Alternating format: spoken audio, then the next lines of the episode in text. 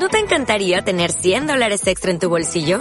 Haz que un experto bilingüe de TurboTax declare tus impuestos para el 31 de marzo y obtén 100 dólares de vuelta al instante. Porque no importa cuáles hayan sido tus logros del año pasado, TurboTax hace que cuenten. Obtén 100 dólares de vuelta y tus impuestos con 100% de precisión. Solo con Intuit TurboTax. Debes declarar para el 31 de marzo. Crédito solo aplicable al costo de la presentación federal con TurboTax Full Service. Oferta sujeta a cambios o cancelación en cualquier momento. Clave del algoritmo del código descifrado. Inicio de transmisión. Has entrado en Código Dana con Irene Montero y Alf Gordo.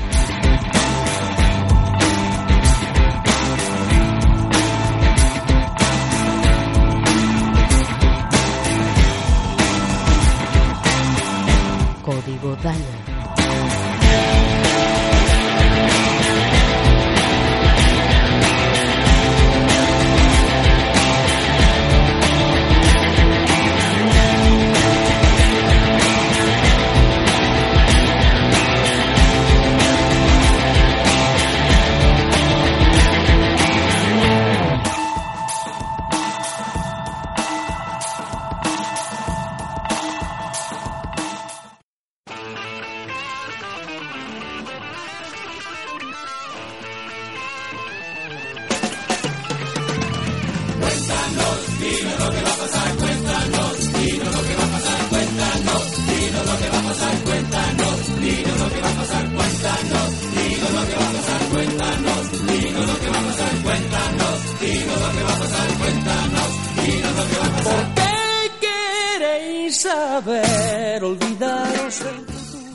Hola y bienvenidas y bienvenidos de nuevo a Código Dana.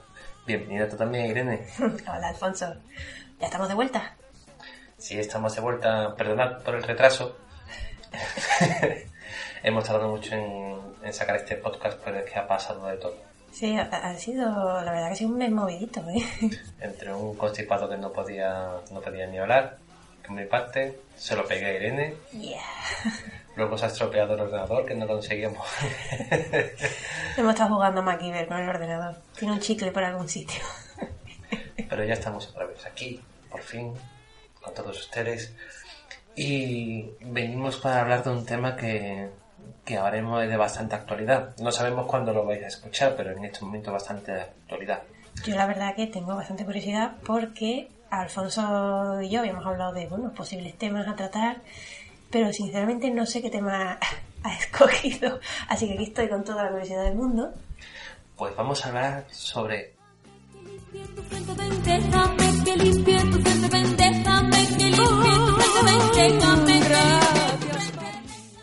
la secta de la iglesia palmariana.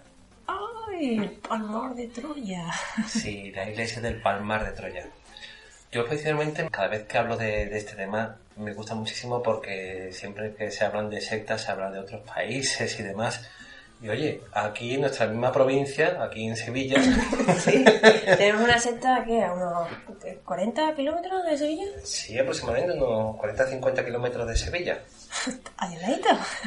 Y además que se ha puesto otra vez en, De moda están los titulares, sí, vi las noticias el otro día. Exactamente porque el 11 de junio de 2018 se publicó en todos los periódicos y noticiarios la noticia de que el antiguo papa de Palmar de Troya, sí, papa, había resultado herido por arma blanca por un sacerdote Sí. tras saltar el muro de su antigua basílica de la iglesia palmariana, Era- supuestamente para robar, y fue apuñalado y ha estado ingresado en, eh, en el hospital. Fue todo muy surrealista. Yo recuerdo la portada del diario de Sevilla que se veían a los dos curas. Eh, entre ellos estaba el, el que apuñaló al, al, al Expapa. expapa. Era una foto muy surrealista, la verdad. estaba allí el hombre tapándose la cara como diciendo no quiero foto y luego ponía abajo culpable de ¿no? apuñalamiento con arma blanca, no sé qué, y la foto ahí del cura, y luego el papa por el otro lado y era... Ya no solamente eso, este papa, este ex papa, eh, autoproclamado Gregorio XVIII, ya fue noticia al colgar los hábitos en abril de 2016 porque se fugó con una, con una monja de la misma iglesia. El pájaro espino. Sí, sí, se fue, se fue con una monja, ¿sabes? Se fugaron. Eso sí, un BMW. eh, Hombre, no se iban ahí a caballo.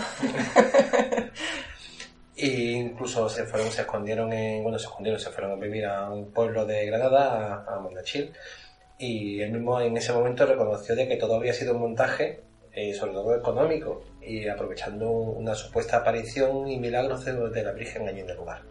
A, a mí me gustaría, si puedes, que nos contaras un poquito, nos pusieras en, en escena de, de- de esto, porque sé que hay gente que conoce Sí. la secta, vamos a llamarlo secta porque es lo que es, ¿vale?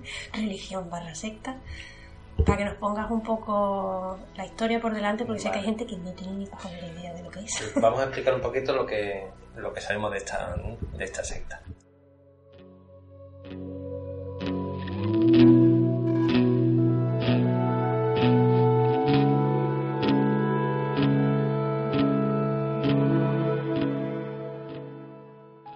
Como decimos, se llama la Iglesia Palmariana. Fue fundada por un tal Clemente Domínguez, el Papa Clemente, junto a Manuel Alonso Corral y sus papas son considerados por la Iglesia Católica como antipapas y viceversa. O sea, ellos consideran a los papas De la Iglesia Católica, los antipapas. ah, está muy bien. El templo suyo, que es una basílica enorme, Es enorme, sí. con 12 torres por los 12 apóstoles, se encuentra en la localidad de El Palmar de Troya, que es una pedanía de la localidad de Utrera, aquí en la provincia de Sevilla, en España, que tiene 2.400 habitantes de dicha población. Esta población, aunque existen datos de- desde la época romana, en verdad el actual asentamiento donde se encuentra el Palmar de Troya es, es relativamente reciente. Se debe a los familiares de los presos políticos que hubo tras la guerra civil que estuvieron allí construyendo el pantano del Águila que se encuentra sí. en la zona. Yo iba, yo iba al pantano de la isla de chica. Sí. sí, cuando hacía calor y eso. Pues por la creación de ese pantano por los presos políticos de la guerra civil se creó el asentamiento de, del Palmar de Palmar. Troya. Los ciudadanos del Palmar de Troya no tienen ni culpa ni de nada, No, claro. son totalmente son totalmente ajenos. Lo único que pasa es que este hecho se produjo allí. Es más, si alguien que esté escuchando esto, por hacer una equivalencia, ha visto en Netflix el documental de Sí. Wild Wild Country, más o menos la misma historia. Es un, una- un culto una secta que se instala en una población pequeñita que estaban muy tranquilos allí, no, no tenían nada que ver con esa historia y se comieron con papas todo lo que ha pasado. No, pero todavía habrá gente que no conoce y está pensando y dice, pero bueno, esta secta que lo que, que lo que es, van vestidos de naranja, se rapan la cabeza. Es verdad que no lo hemos explicado. Para que lo entendamos, esta secta es una secta cristiana católica, pero sí que es muy similar a la Iglesia Católica eh, Apostólica de, de Roma. Pero anterior al Concilio Vaticano II que hubo entre 1962 y 1965. ¿Qué queremos decir? Que, por ejemplo, las misas son en latín. Las mujeres deben orar con el pelo cubierto con un velo. Eh, se exige ir bien cubierto, con ropa muy formal. La mujer tiene prohibido usar pantalón, eh, solo faldas largas hasta los tobillos y medias altas. Los hombres tienen que ir con, con pantalón largo, nunca con pantalón corto. Si es posible, sin bolsillos, para no esconder cámaras y demás. Eso lo contaremos después. Tienen, por ejemplo, tienen prohibido ver cine, vest- vestir con mangas cortas, camisetas. Eso está prohibido. Mucho código de vestimenta con lo que estoy viendo. Sí, sí, pero bueno, tienen prohibido votar. Hablar con los exmiembros de la, de la iglesia. De la secta. Prácticamente no hablan absolutamente con nadie que no sea de, de, de la iglesia. No vaya a ser que le vayan a meter mala- ma- malas, ideas. en la cabeza. No escuchan música en la radio, ¿no? No, no, no. Ya te Sí, digo, aislado, estar totalmente, aislado, claro. totalmente aislado. Imaginarse es eso, una, una iglesia católica desde anterior de los años 60, de cómo era la iglesia católica, pues todavía manteniéndolo actua- en la actualidad. Y aún más eh, encerrado en ese Sí, porque sentido. supuestamente durante en el, en el Concilio Vaticano II es cuando se modernizó. Habrá gente que opina que la Iglesia Católica nunca se ha modernizado y siempre está arrasada. Pero bueno, durante el Concilio Vaticano II se modernizó y, por ejemplo, hizo de que, de que la- las misas no se hicieran en latín, sino que cada uno en su idioma para que todo el mundo pudiera entender lo que es la, la palabra de Dios. Eso está muy bien. Eh, bueno, para, para los religiosos, quien lo crea y demás. la historia es que ellos todavía siguen relegados al- a la Iglesia Católica anterior al Concilio Vaticano II. Y además, pues, detalles extras. O sea que han hecho un viaje en el tiempo, pero para atrás. Exactamente. O sea, han mantenido la Sí, la idea es como que sí, han mantenido esa, esa pureza, por decirlo de alguna manera, antes de los cambios. Sí, porque todo este hecho empezó todo en 1968, hasta nuestras épocas. Y la historia es que, para que os hagáis una idea, imaginarse una basílica enorme, como lo he dicho, con las 12, 12 altas torres, y que esta basílica está rodeada por un muro perimetral de 4 metros de altura, con cámaras de seguridad. sí, y solamente pueden entrar los, los afines de la, de la iglesia o, o personas que lleguen allí que, que mantengan lo- las normas de, de vestimenta que, que se les indica. De todas formas, las personas que están en la puerta que permiten la entrada lado, de todas formas te pueden decir que no si no, si no ven cualquier historia. Si no si sospechan de alguien, pues le prohíben la entrada. Como una discoteca, ¿no? Sí. Los calcetines blancos. Eso no nos puede pasar. Hay, por ejemplo, durante la construcción y las albañiles, recuerdo las anécdotas de que imagínate, imaginarse en Sevilla en verano, Hostia. el calor que hace aquí, que estamos hablando de, de- de 40 grados centígrados tranquilamente, Pero todo el y, día. prohibi- y- y- y obligaban a los albañiles ir con pantalón de Pantalón con, con pantalón largo, camisas, no camisetas, camisas con mangas largas. Claro, cuando los albañiles estaban ya que, que decían que es que no se podía trabajar con, en esas condiciones, se permitió dar dos vueltas Uy, por favor. A la manga de. a la manga, sí, porque los albañiles no son no eran, no eran religiosos, eran trabajadores que fueron allí Sí, a trabajar y punto, para- con, cada uno con sus creencias, que, que- su respeto y, y demás, son albañiles y punto, pero les obligaban a tener ese- esa norma de vestimenta y se les permitía dar dos vueltas a la manga para refrescar. Para refrescar, que tampoco es Un verano en Sevilla. Verano en Sevilla. Alfonso ha dicho 40 grados, alcanzamos hasta 50 grados, sensación térmica. Pero bueno, estaréis preguntando, dice, ¿cómo empezó esta locura? Pues vamos a explicar, todo empezó el 30 de marzo de 1968, cuando cuatro niñas, y del Palmar de Troya, de entre 12 y 13 años, de las que estaban recogiendo flores en el campo, dijeron que se les había aparecido la Virgen María en la finca de la Alcaparrosa. Voy a decir muchas veces la, la finca Alcaparrosa porque todo se basa y todo pasa allí. A partir de ahí, ¿no? Esta finca se encuentra a un kilómetro de la aldea del Palmar de Troya, no es en, la misma, no es en el mismo pueblo.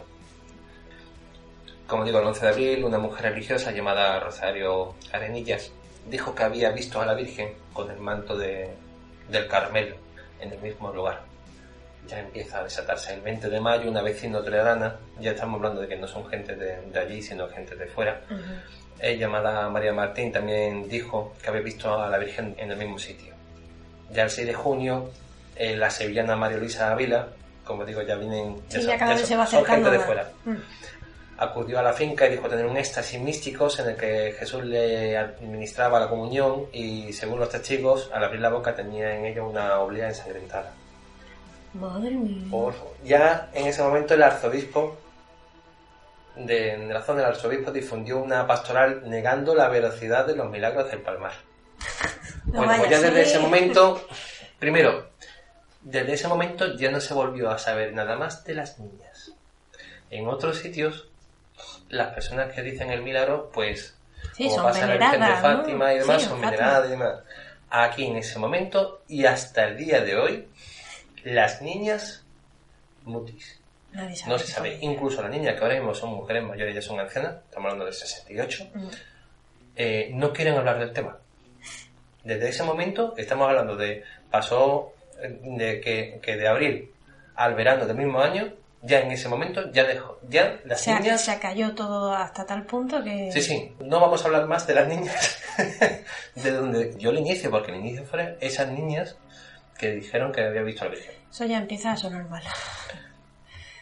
Ya a partir de ahí, en ese verano, eh, sufrieron éxtasis místicos. Hubo una plaga de éxtasis. Sí, sí, sí, cinco personas más sufrieron éxtasis allí.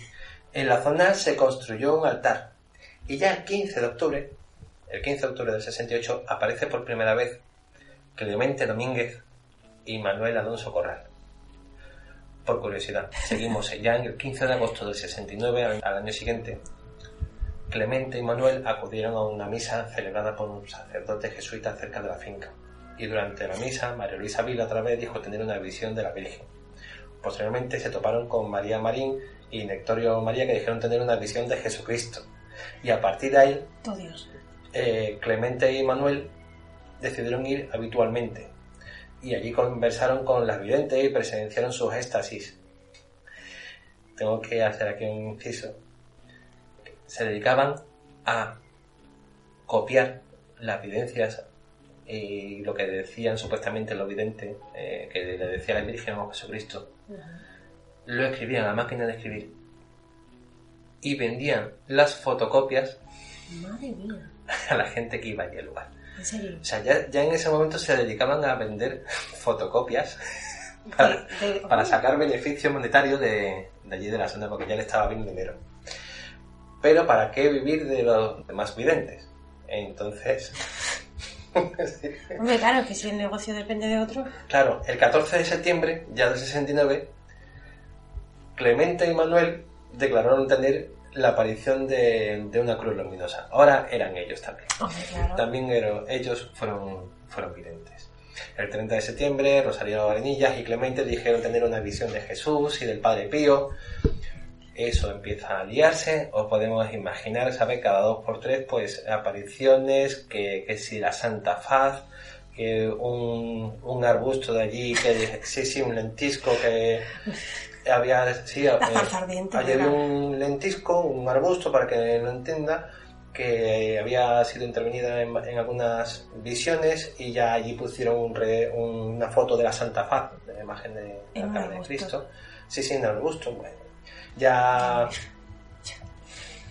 Lo siento, es que hay cosas que supongo que cuando estás en la vorágine, Sí. metido en esa vorágine, todo te parece esplendoroso. Pero ahora mismo hablar de que le pusieron una foto en un arbusto, la verdad que Sí, un poco después había allí un pozo, la Virgen María previniendo, les dijo a, a los videntes y a Clemente de que ese pozo será milagroso, todavía no. Todavía no lo Cuando, ¿no? cuando preparen el sistema para poder sacar agua y poder vender eh, El entonces, agua, entonces es posterior- milagroso. sí, sí, ya el 16 de julio del 70 ya dijo que sí era milagrosa y podía provocar curación el agua de, de ese pozo. La gente eh, se estará pensando, ¿cómo es posible que esté creyendo eso? Pues tenemos que entender también de, que nosotros lo estamos tomando aquí con humor. Hombre, es que contado así suena muy ridículo, pero es lo que digo. Es como, yo supongo que siempre me he planteado cómo es posible que una persona se meta en, una secta cuando tú desde fuera estás viendo todo lo que hay y te suena ridículo, te suena muy, muy absurdo, dices, pero ¿cómo? Yo no caería nunca. Y, pero luego ves que, hay mucha gente que se acaba metiendo y dices, pues algo tiene que tener, o, o un, o un grupo de personas con mucha capacidad para convencer a alguien o, o que te pille en un momento de tu vida en el que, no sé, necesitas una manita amiga y en ese momento es lo que mejor te viene porque de verdad que no lo entiendo. Pues algo así tendría que pasar porque en 1972 y aquí es donde llega un giro muy importante. Recibieron una donación de 16 millones de, de pesetas. Iba a decir La de las, Virgen, anti- de las antiguas pesetas las antiguas serán las pesetas, sí. antiguas. ¿Cuánto tiempo tiene que pasar para que Sí. dejen de ser antiguas pesetas? Bueno, cada vez son más antiguos. Eh, por la baronesa del castillo de Chinrel. Esa señora, ¿quién es? ¿De dónde salió? Es una señora, lo gracioso es, porque fueron realmente, fue allí a hablar la mujer para, para, para la donación. Esa señora es española. Sí, bueno, la verdad que me acabas de pillar. No, es, es porque sé que, Yo me imagino que sí. sé que tienen sí. donaciones extranjeras también. Digo, Exactamente, que- pero esto fue el principio, esto fue el principio del todo. Y esta mujer fue Clemente para, para pedir. Y durante la entrevista, mientras que estaban hablando con una mujer, evidente tuvo un momento de éxtasis Mm, en el que eh, Jesucristo habló por, por, la, por la boca de Clemente mm. y estuvo hablando, ¿sabes? Jesucristo con la baronesa. Baronesa que lo flipó. Entonces, No me o sea, a mí me traes esa performance a mi casa y lo alucino también, vamos. y entonces le dio 16 millones. Joder, pues sí que le sobraba dinero a esa señora. Bueno, sería a lo mejor, no sabemos si es todo lo que tenía o la historia es que con ese dinero con esos 16 millones, lo primero que hizo Clemente fue comprar la finca de la Alcaparrosa. La famosa finca de Sí, porque eso era una finca privada y la gente se estaba metiendo allí y los propietarios como que no ni pinchaban ni cortaban para que nos entendamos. Y todos se estaban montando allí. Clemente en el momento que cogió la pasta, porque no había nada así fondado todavía, coge, compra la finca y la valla y le hace un muro. Hombre, Y a partir de ese momento el negocio es suyo.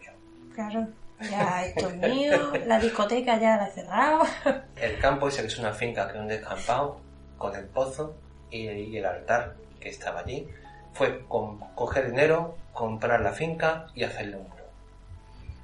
Y en ese momento se dedica, empieza a viajar por Estados Unidos, Canadá, América Latina, Europa, a, Tener éxtasis de eso, ¿no? Sí, a tener éxtasis, y va creando, va fundando pequeñas, Comunidades, ¿no? Supongo. exactamente, O eh, comunas, o como lo quieras llamar. y, y recibiendo donaciones.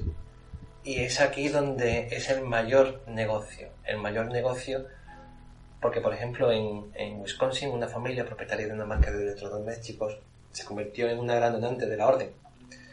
No sabemos exactamente la cantidad, porque hacía lo- eh, ellos hacían lo siguiente, había, hacían un fraude fiscal y por eso se enriquecieron de, de una manera brutal. Por ejemplo, para que nos entendamos, si alguien donaba 10, 10 lo que fuera, ¿no? 10 Diez. dólares, 10, sí. no vamos a hablar de cantidad, 10, Ujú. la orden decía de que le habían donado 1000, Ajá, para que después cuando declarara Hacienda sí. le devolvieran 100. Ah, mira qué bien. O sea, ellos recibían 10 y decía, por ejemplo, Claro, estamos hablando sí. de cantidades X. eh, Sí, sí, sí, pero para que para, se pero de entienda. una forma para que se, se entienda todo el mundo. Tú donabas 10, ellos decían que habías donado 1000, con eso declarabas Hacienda y te devolvían 100. O sea, salía rentable. Y lo que hacía era blanquear dinero. Bueno, pero ellos decían que era 1000. Sí, pero ellos no declaraban. Porque eran, supuestamente eran una religión, ¿no? Es que todo empezó, fíjate, en el 72 y hasta el 76, bueno, hasta el 76 no estoy, no estoy seguro exactamente ahora mismo. En el 82 fue cuando el registro de entidades religiosas, en el 82. Muy bien. No se registró, o sea, ellos lo tenían como un negocio porque ellos no registraban. Eso lo hacían países extranjeros que tampoco lo comprobaban. Madre Esto mía, se vaya final- vacío legal, gordo, que Con eso ahí. se llevaron una cantidad de dinero enorme. Hombre, es que con ese negocio, que ya te digo, con pequeñas cantidades que le di, claro, mucha gente le daría dinero. Claro, por evadir, para evadir impuestos. Iban a evadir impuestos, vamos.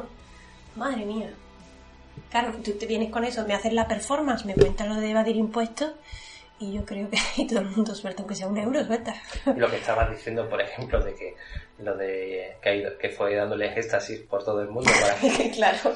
Bien, piensa una cosa, Clemente se convirtió en, en el vidente por antonomasia que llegó a decir a periodistas y demás, a, iba a decir su público, a sus filigreses, Público. Ese, ese hombre debería haberse llevado un Goya.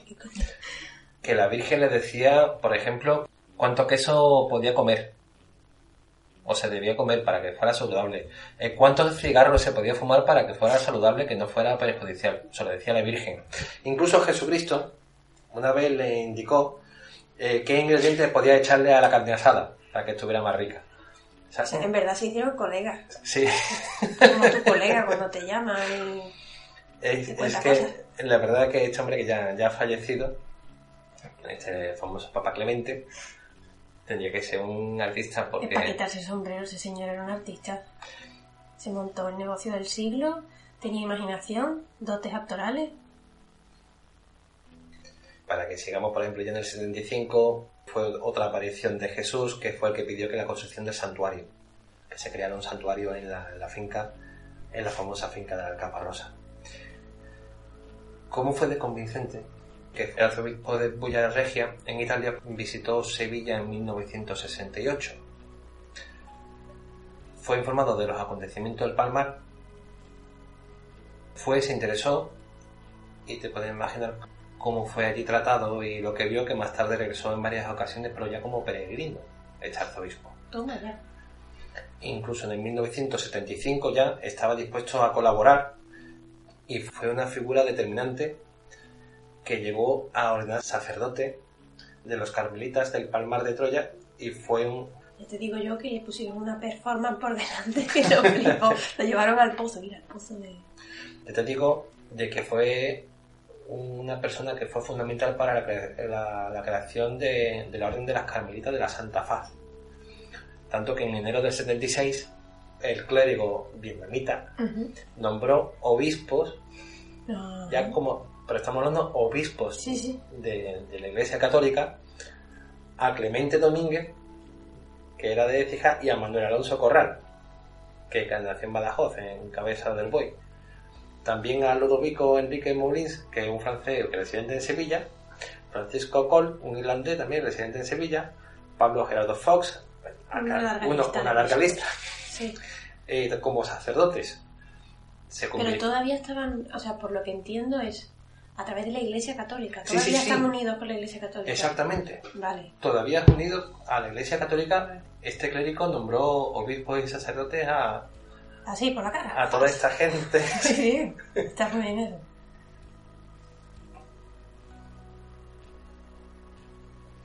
Y ya tras esto, pues la, esta orden se dedicó a ordenar también como a sacerdotes y a monjas, a tutiplén. Ah, tu triple.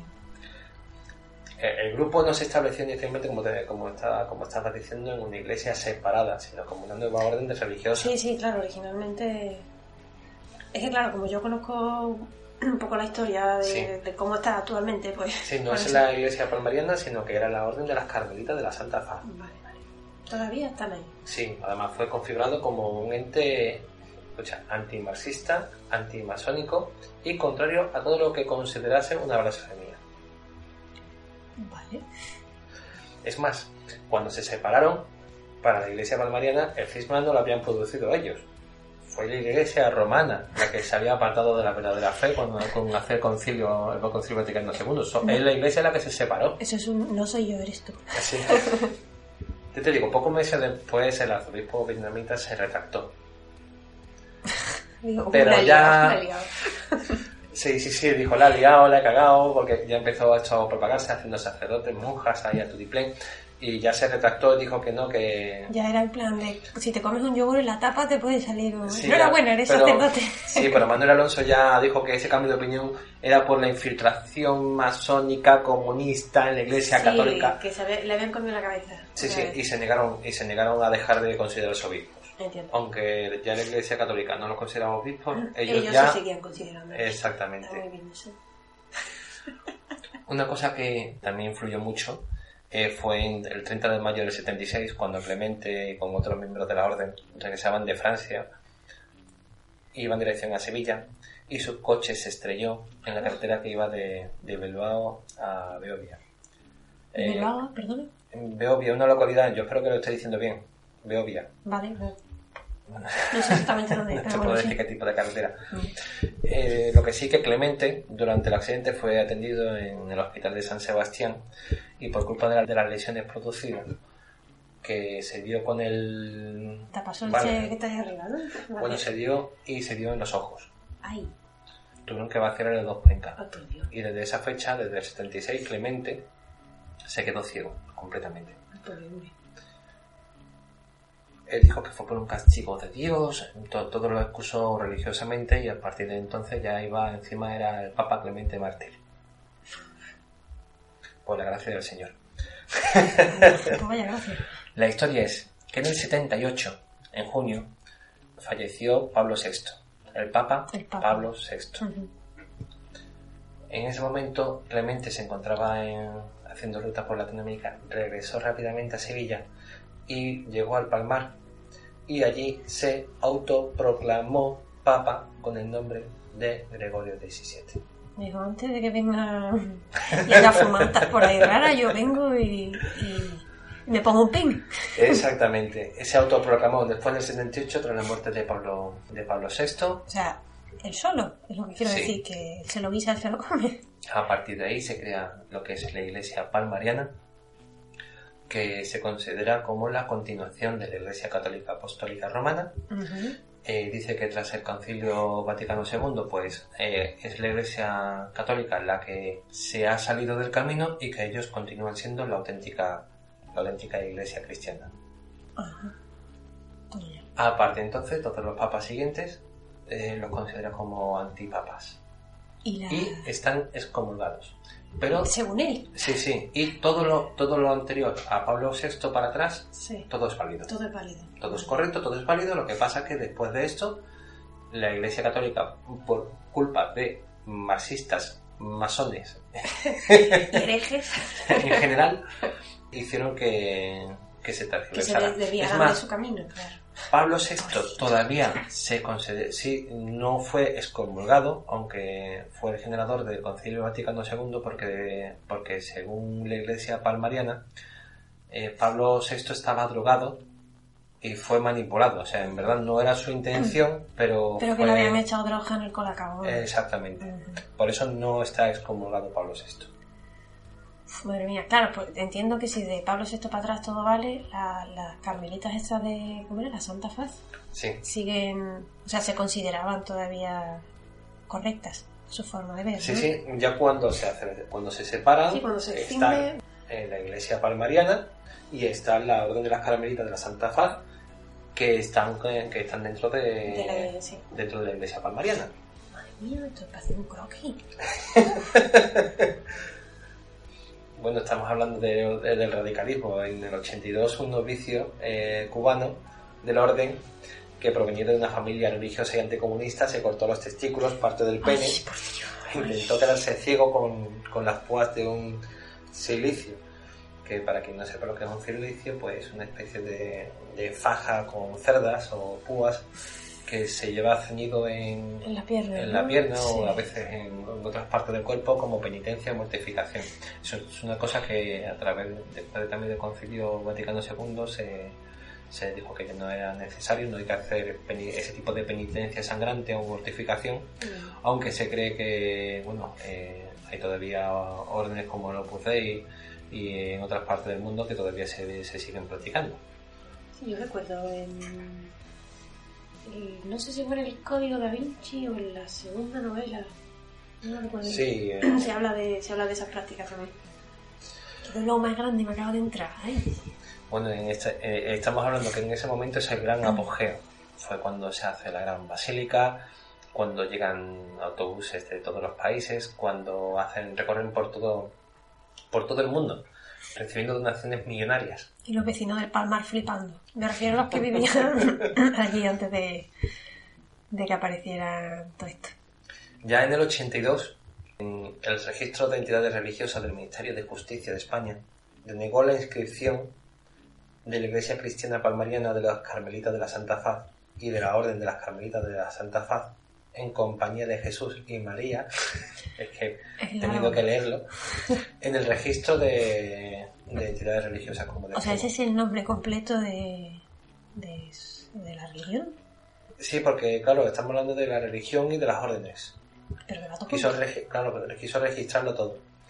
El Papa Clemente recurrió y consiguieron ser localizadas en enero del 88, pero tuvieron que quitar la, la- la definición de católico. Pero quitando católico consiguieron reservar el término de carmelita. Ajá, Entonces me añadieron de palmariano. claro. Sí, bueno, por algo tenían que diferenciarse.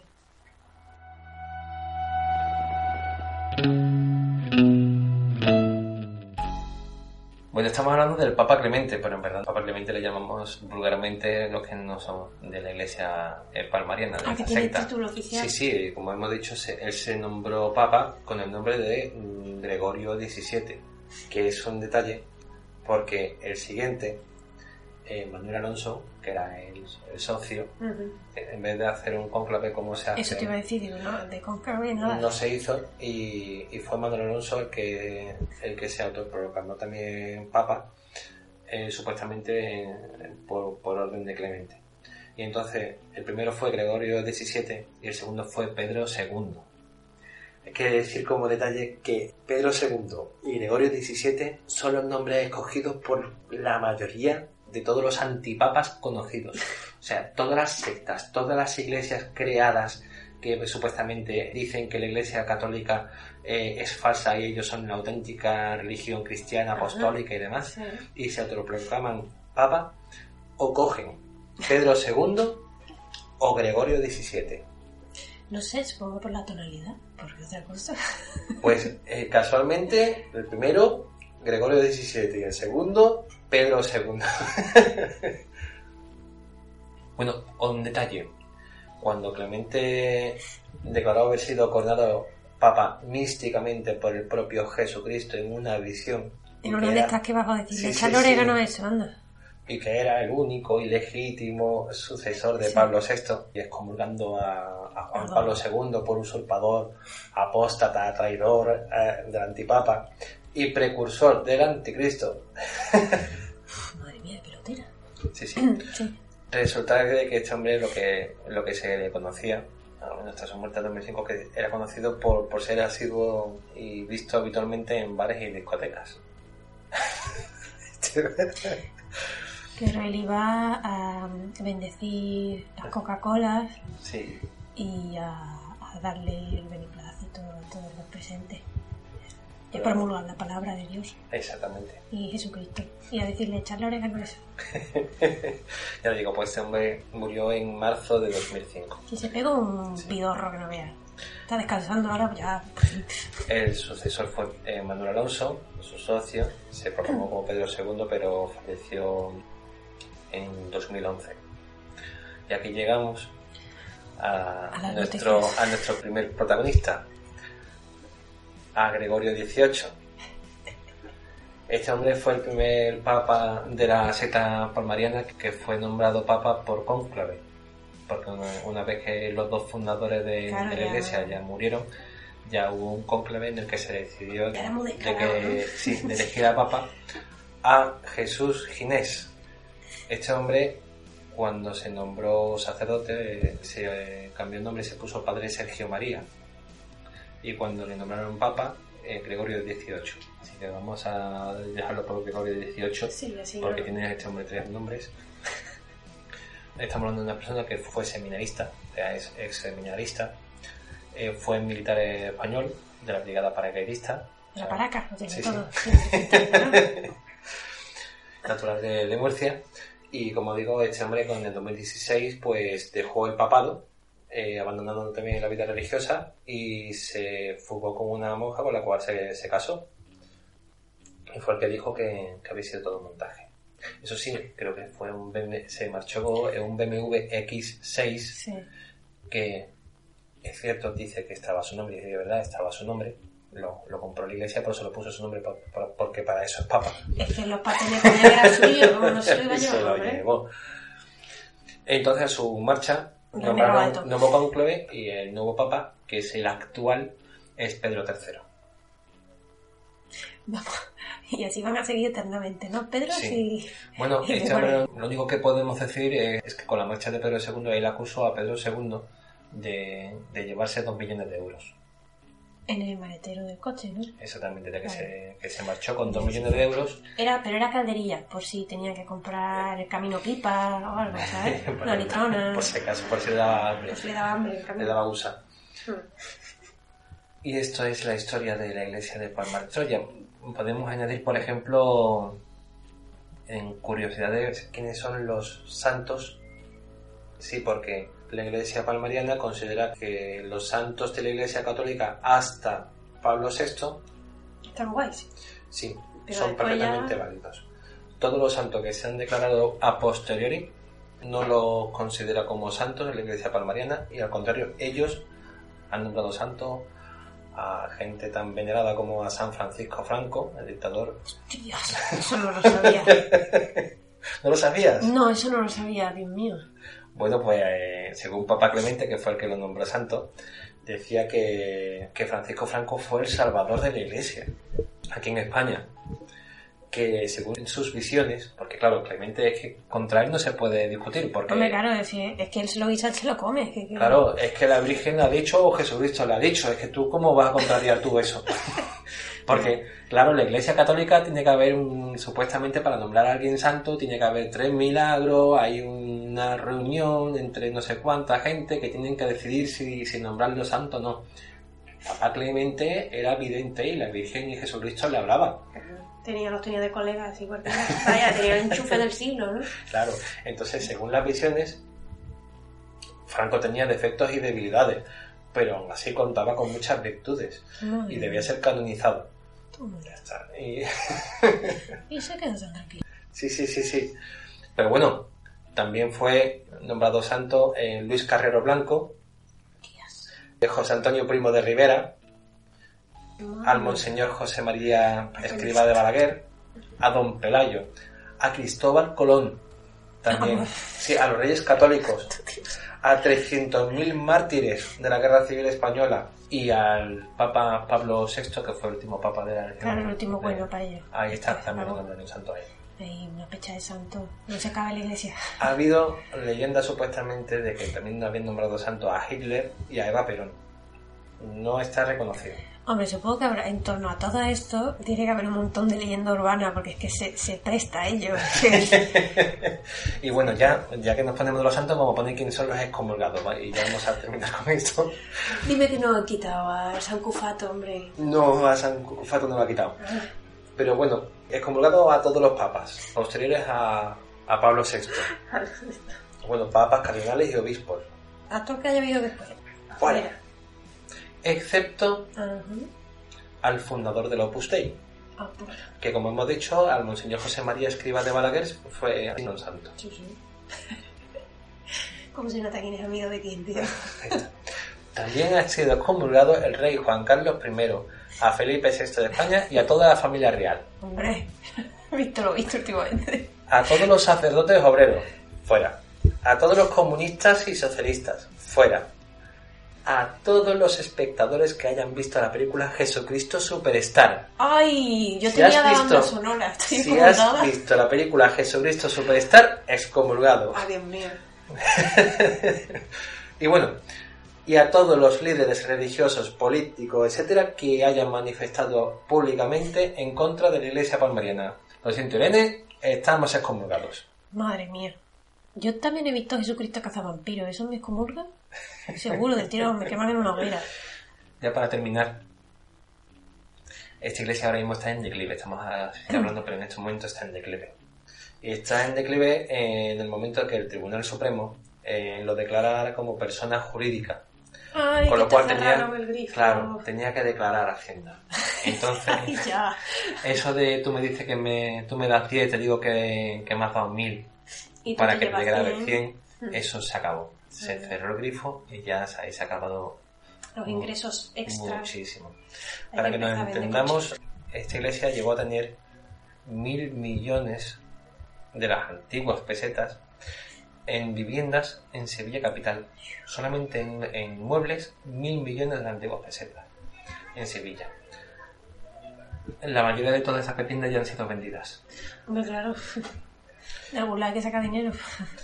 Y estamos hablando de que en su momento de apogeo llegó a tener eh, durante las misas y las visitas hasta 40.000 personas allí en ese momento. Como uno de los mejores conciertos de estos de verano. Sí, sí, o sea, llegó a tener, ¿sabes? De público que en un momento aquí congregado unas 40.000 personas. No existe ahora mismo un, un censo claro, pero hace cinco años eh, se calculó que habría unos 150 fieles en la provincia de Sevilla y unos 1.500 en todo el mundo. En su mayoría niños, menores, o sea, eh, si contamos por familias se nos queda muy, muy cortito. Entender de que esta religión funcionó porque había muchos católicos de clásicos Es que antiguos era de la vieja. fecha, funcionó porque era la fecha, claro. claro y que no estaban conformes con lo, con lo que se había acordado en el concilio vaticano II y entonces aceptaron porque es que no solamente eran españoles sino que muchos muchos irlandeses alemanes Hmm. eh, americanos de Latinoamérica que se fueron a la- al Palmar de Troya porque no estaban de acuerdo, eran eh, católicos muy clásicos y no estaban de acuerdo con, lo que- con las decisiones tomadas en el Concilio Vaticano II y vieron ahí como una especie de, de luz en el Palmar de Troya. Esto ya prácticamente estamos hablando y estamos viendo y podéis ser espectadores de, ver eh, un pequeño fin de, una secta, de cómo, de cómo ella solita se apaga. Se apaga sola. Hombre, es que en el momento que ya no hay ingresos, aquello ya... aquello no se sostenía ya por ningún lado. Pero este era de curioso porque la verdad que no sé si alguna vez alguien de lo que nos esté escuchando habéis pasado allí cerca. Es que además se ve de lejos, los pilares, esos, los 12 pilares. Eh, bastante espectacular de ver. Es te muy, hace muy- plantearte cosas. Sí, sí, eh, es increíble. Eh, no os podéis imaginar, por favor, eh, que si después de escuchar esto tenéis curiosidad, por favor, buscad por internet las fotos de la basílica. y, y quien tenga la posibilidad de ir, porque viva cerca, de acercarse en El coche. problema es que va a ser muy difícil poder entrar. No, entrar evidentemente no, no se va a poder entrar, pero de lejos es que se ve. Es que es curioso de ver, vamos. Hasta donde te, hasta donde te permita el portero de la entrada, pues siempre puedes acercarte y mirar. Y ya está, y con esto hemos terminado. bizcocho. Eh, es impresionante. Yo siempre con el tema de, ya te digo, las sectas del tipo que sean, ¿vale? Porque hay de todo. La verdad que suelo alucinar mucho con, con la formación, porque algunas, a mi parecer, esta no, no, no es de ese tipo, pero algunas sectas que comienzan con una idea que te resulta bonita, o que te parece que, que tú encajarías en ese sitio y cómo se va tergiversando todo, Sí. y acaba como acaba y se les va de las manos. Y la verdad que había muchas cosas de las que me ha contado que no tenía ni idea, sabía de la existencia del Palmar y, y más o menos sé la situación actual que tiene, sobre todo porque está saliendo en las noticias ahora, está colmando periódicos y noticiarios. Y no sé, a mí me parece una, un- una historia un poco absurda. O sea, ahora mismo parece una pelea de cuando el hermano pequeño se peleaba con el hermano chico, ¿sabes? Porque ver en las noticias eso de que entraron, ¿no? Si no recuerdo mal, que iban con, con una capucha puesta para que no los reconocieran, que se saltaron el muro, que entraron en, la basílica, no sé qué irían a buscar, algo que según él era de su propiedad, ¿no? Igual que el coche este que. Y que estaba el cura allí, que los vio, que saber de dónde sacó el cura la navaja. y que en defensa propia o lo que fuera, defensa de lo que fuera, pues le pegó una puñalada. De hecho, atacó a los dos, ¿no? Sino a la mujer y a él, que iban los... En verdad es que todavía no se sabe, no, no se está muy claro. Eso me parece a mí que hasta que no, no es, salga el juicio, Ya, sí. no sabremos exactamente lo que pasó. Pero la verdad que leía, leía la noticia y me parecía una- una- un titular del Mundo Today, que para el que no sepa lo que es, un periódico ficticio que, que publica noticias humorísticas ficticias totalmente. Pero a veces España mm, pues, encajaría bien en ese periódico con según qué titulares.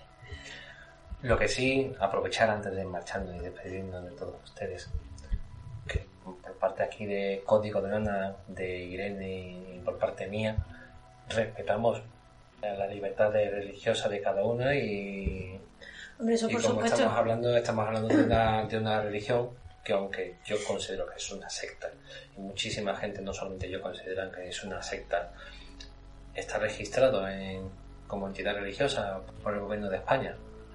Pero no por ello también, por otro lado, tenemos la libertad de expresión y podemos opinar. Lo que hemos estado hablando es de detalles históricos, o sea, detalles que, que cualquiera puede comprobarlo co- y, y corroborarlo. Y después dar opiniones de Ujú. respetamos, pero también que nos respeten nuestra opinión. Hombre, yo he de decir que muchas de las cosas que, que he leído y cosas que has contado hoy, a mí me parecen muy absurdas. Que también digo que dentro del momento en el que se creó esta secta, era la época histórica y había una mentalidad que a lo mejor hoy día no casa. Y a lo mejor si yo hubiese vivido en esa época, pues a lo mejor, a lo mejor, quién sabe, había cosas que me ofrecía esa religión que en su momento pues me, me convencerían, no lo sé. Hoy día hay muchas cosas que me parecen absurdas, sobre todo el hecho de que alguien se autoproclame eh, visionario de un representante religioso, como puede ser Jesucristo, puede ser la Virgen, o puede ser Buda, o puede ser Alá, o quien sea, y, y para adelante con lo que dice esa persona, porque esa persona dice que le habla directamente. Y que les dice cuáles son los mejores ingredientes. Claro, es que esa es la cosa que, que dices tú, ya no es solo que me ha dado una visión general de algo, una visión apocalíptica, uno- no, es en plan de mira, ha venido y me ha dicho, echar a los espaguetis madre, porque te van a hacer sosa. Ahí ya hay cosas que yo ya digo, venga. Y que hoy día si dices eso, que te dan desgraciadamente cuatro pastillas y te meten en un psiquiátrico. En fin. Ay, pero bueno, Pues nada, libertad religiosa, que aquí cada uno vea el mundo como más feliz le haga y con no putear a los demás. Exactamente. Creo que... Libertad religiosa y libertad de expresión Exacto. para poder opinar sobre ella. Pues muchas gracias, Irene. Muchas gracias, Alfonso. Eh, yo me voy a ir con un montón de cosas en la cabeza. Y muchas gracias a todos ustedes por, por la paciencia, por esperarnos y, y esperamos prontito sacar un nuevo programa. Como sabemos que este tema puede ser un poco espinoso, porque habrá probablemente gente que se haya ofendido por todo esto, gente que esté de acuerdo, o gente incluso que haya vivido allí y ya no viva, no lo sé, o hayáis tenido experiencias con sectas, religiones o cualquier, como queráis llamarlo, y, a lo mejor ya no estáis allí y hayáis tenido otra visión del mundo, pues siempre podéis localizarnos a través de Facebook, eh, Código Dana, o Instagram y, y en Twitter, que también es Código Dana. Lo digo por si queréis dejar algún mensaje, algún comentario, vuestra propia visión del tema. Y estaremos encantados de, de escuchar todo lo que tengáis que, que decirnos. Y también si queréis nos podéis, nos podéis mandar un email eh, a iaproject.gmail.com Estupendo. y esperamos que tengáis una magnífica semana y para los que estéis viviendo en Sevilla podéis sacando los pantaloncitos cortos y la tirantita porque ya el verano ha llegado.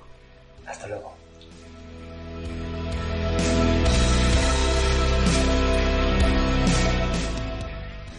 Esto ha sido Código Dana.